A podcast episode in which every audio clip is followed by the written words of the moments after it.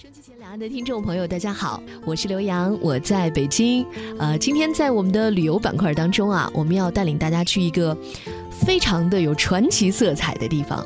如果说收音机前的你和我一样是一个武侠迷，看过金庸、古龙的武侠小说，或者也看过很多的武侠的影视片、电影的话，可能都曾经做过这样一个侠客梦：仗剑走天涯。听起来都觉得帅到不行。那有没有想过，这个宝剑它是来自于哪里呢？那些传说当中那些名剑，像倚天屠龙剑这样的东西，它到底是在哪里铸造出来的呢？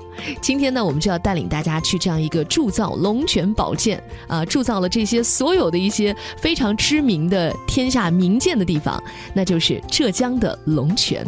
这个地方真的是一个比较小众的旅游景点，比起浙江的杭州啊，呃那些比较有名的旅游景点呢，它其实真的很低调。但是它在宝剑这个领域域呢，却是非常的有名的。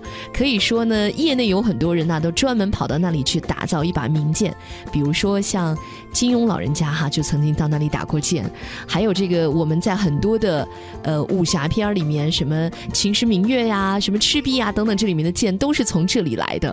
那这个地方说起来，大家是不是觉得很神秘？那我们今天呢就要请呃六人游在线旅游公司六人游的国内部总监程学军和我们一起去探访一下这个龙泉宝剑所在地。学军你好，呃主持人好，听众朋友好。哎，我们刚才说了这么多，其实是你们最近新开发了一条让人很惊艳。的一条旅游线路是不是？是的，嗯，这个线路是给我们讲讲是怎么回事，是怎么来的吧？呃，这个线路呢，呃，本身呢，因为在浙江，它又资源很丰富，嗯，因为这个龙泉宝剑也是非物质文化遗产的一个部分，嗯嗯，所以我们开发出这个路线之后呢，再加上，呃，觉得它除了龙泉宝剑之外，还有龙泉青瓷，嗯，以及附近的民宿，嗯，都特别适合大隐隐于市、小隐隐于市的这个。这个风风格，嗯所以说做了这样一个产品。嗯，这个产品如果我们来先呃笼统的大致的给大家讲，这是一条什么样的线路？给我们描述一下，我们会怎样度过这几天？嗯，这个的话基本上是在一个住在这样的乡村民宿，嗯，然后参观店铺，然后来去打造一副。自己希望的一种宝剑，可以给自己打造一个对，可以自己打宝剑，但这个需要提前预约，然后看看，因为它不是一天打出来的，不是一天打出来的，需要大师来去排时期，而且我们要去体，可以体验一下，对，可以体验一下，人家那个宝剑是怎么铸造出来的，宝剑怎么铸造出来，嗯，因为在咱们古代的话，这种铁矿石，嗯，也都需要开采，嗯，然后在古代很多基本上用铁器比较多一些，嗯，所以从宋朝时候开始呢，这个江南地区的冶铁这个铸业是。很发达的，嗯，所以说这个，然后呢，除了制造日常的这种生活用具之外，嗯，肯定还有一些这种运用兵器一类的，嗯，而兵器最主要的是说刀枪剑戟斧钺钩叉，嗯，对吧？所以说宝剑呢，属于一个最著名的一个代表，所以这块儿应运而生，嗯，而且呢，它要经过一种千锤百炼，要经过从铁矿石，嗯，经过冶炼，嗯。最后铸成成型，成型之后再去再打造，嗯，再取火，再淬火，这几个过程，而成为一个剑。而且呢，在古代的侠客的认为呢，剑跟人是不能分开的。嗯，人在剑在，对，人在 人气剑一体。对对对，剑气合一。对，剑气合一。嗯，所以这个呢是这是一个，而且呢也代表一个武侠们武侠的武侠的一个一个梦想。嗯，他认为仗剑走天涯。我的剑必须有跟我的随时在身上的，而且这些大侠们是行侠仗义的，对，行侠仗义，他他不会说是去，呃，做一些很低端的一些事情，欺凌弱小啊，或者是这个烧杀抢掠，这些是真正的侠客不耻的，侠客不耻的，嗯，侠客可能说是为了，呃，练某一种武功秘籍，可能在深山中辟谷很久很久，嗯。嗯，所以我们可以回顾一下电影中的场景，嗯，在四周全是密密的竹林中。然后一个穿的一个飘逸的白色的一个长衫，嗯，拿着一把宝剑，嗯，在那儿练剑。日月光辉下，对他都是无视的，嗯。嗯。哎呀，我觉得这必须得是一个帅哥呀！对，我心目当中想象的就是一个长身玉立的男子哈，拿着剑哈，在竹林当中，这个剑气所过，那个竹叶纷纷飘下。哎呀，这是我们已经梦想了很久的场景啊！但是能去现场看一下，怎么想都觉得挺激动的。嗯，这个线路啊，真的以前没有人去。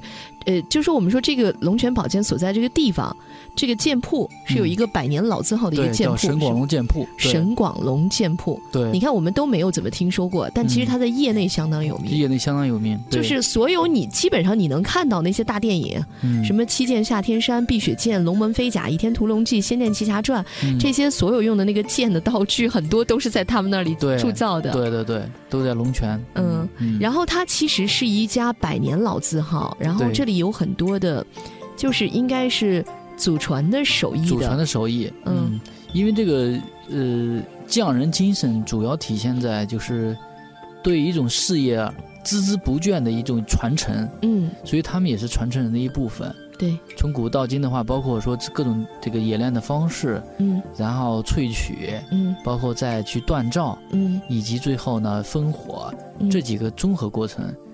你知道我以前看到那个小说，我记得以前说那个干将莫邪的那个，讲那个剑，不是说以前有一种很邪的说法啊，说真正要铸出那种千古的那种名剑，它里头必须要有这个有献祭啊，就是要有血的那个献祭的。以前有这样一种说法啊，所以这个传说更加让人觉得，哎呀，这个宝剑铸造是一件特别神秘的事情。所以我们可以呢到这个沈广龙剑铺，嗯，就可以去体验一下，体验一下。等一下，我们先定位一下，可能有些台湾朋友不太知道。这个龙泉到底在哪？是在浙江没错。然后它离杭州大概有多远？怎么过去会比较好？这个位置是在浙江省的丽水。嗯嗯，丽水是就是美丽的丽哈，但是在这里读音里头是应该念丽啊。丽水，丽水好像是高铁有站的。对，嗯，就是在从杭州过去是可以的。哦，嗯，对，丽水站，然后呢下来之后呢就可以到丽丽水底下的一个叫龙泉市。对。因为他们温州跟丽水呢，正好是一条在叫雁荡山这条线上。嗯嗯，他们是要叫浙东南。嗯嗯，它在这个方向。浙江是山水浙江啊，对，真的是到处都是绿色的，有水有海，景色非常的美。就是要不说旅游大省，好吧，我们现在定位了哈，去这个龙泉。那么呃，刚才说的这个沈广龙剑铺，嗯，就是。我们可以体验一下这个宝剑铸造的地方。对对对对，首先剑铺的话，它的很多成品都是需要预约的，它是管制刀具里的。嗯，所以管制刀具里的话，它是说每个购买者必须要实名制去购买。哦，就是咱们处于这个社会安全的考虑哈，考虑对对，不是像像以前那样，真的就仗剑走天涯。你现在拿这么一把大宝剑，以前可能是很危险的，百两银子就能打造一根很好很好的剑了。现在你光有银子没用。对对对，现在你的去。首先要他要登记，这是一个登记完之后，他也需要预约。哦，嗯，不是每天都能打到的，因为他的，因为现在跟古代的条件不一样了。嗯，而托而且很多矿石的开采的话都比较讲究的。嗯，所以他需要一个准备的一个期限。嗯嗯，是这样的。其实就是说，呃，龙泉宝剑它其实是整个龙泉这个地方都有很多铸宝剑的。对，有铸剑师。对，它有很多这样的铸剑师。嗯，这是一个整个地方的一个生态。对对对。呃，但是可能就是说，沈广龙是里头就是历史最悠久的一家，比较著名的一个剑铺。对，所以我们可以到这家剑铺去去选购。是。呃，但是还可以去看他们现场是怎么锻造。对，所以说这个制作的时候呢，就说。呃，距离的话，最起码在五米开外，因为它锻造过程中有很多火花四溅的。嗯，而且呢，穿衣服的话不能穿尼龙的或者羽绒类的衣服。为什么？因为它会直接会溅上去之后，它就会直接烧一个洞。它只能你只能穿棉和麻类的，因为棉棉质的东西，它这个溅上去之后呢，它不会马上就，它不会扩大。哦。尼龙和羽绒类的东西呢，它烧着了是吧？烧个大洞是这样，有点危险啊是的，是的，嗯。哦，所以大家得躲远一点，不要要躲远点。对对对，而拍照的时候也要只能站在高处拍，你不能平的地方拍。你比如说是在它的边上拍的话，可能就会这火花就溅你相机上了。嗯，你只能在高处站在个台子上去拍。哇，那场面看起来还是蛮酷的，对对对对对对对，火花四溅。嗯嗯。好，那这是我们到了这个地方，其实是叫什么镇来着？龙泉镇，龙泉镇是吧？它就是龙泉镇，可以在这里看这个剑铺。对，嗯，除了看这个剑之外呢，其实这里还有一项体验项目，就是在这里有青瓷，是吧？对对对，这里是一个青瓷的产地。青瓷，嗯嗯。然后它是也是一个古代的瓷窑的一个所在所在地，叫上阳镇。嗯嗯，这块儿的话，因为古代的青瓷它分几种，比如说像景德镇的瓷，嗯，呃，然后还有北方的瓷，它是不一样的。嗯，因为主要决定在瓷土不一样。哦，烧的那个土不一样烧的土质不一样，因为瓷土决定了，比如说像这个江西宜兴的话，它是紫砂土，紫砂土它的烧烧制的东西跟这种这种白瓷土。它是完全不同的成品的，呃，就跟我们喝那个紫砂壶那对紫砂壶一样，那是宜兴的那个地方，对，那宜兴的，但它的它的土的这个这个就是它的密度比较小，嗯，这个密度比较大，嗯嗯，这样的。哦，所以就是说，呃，龙泉这个地方的青瓷其实也是一个流派，其实也是个流派，是很有名的，是吧？对对对。而且现在，比如说我们很多台湾的朋友可能爱喝茶，嗯，这个茶具当中其实很讲究，哎，就可以到那边可以去挑茶具，对吧？对，买这种青瓷的茶具。咱们台湾朋友的话，可能喝乌龙茶比较多一些，嗯，这然后乌龙茶了的话，呃，一般泡茶以青瓷的。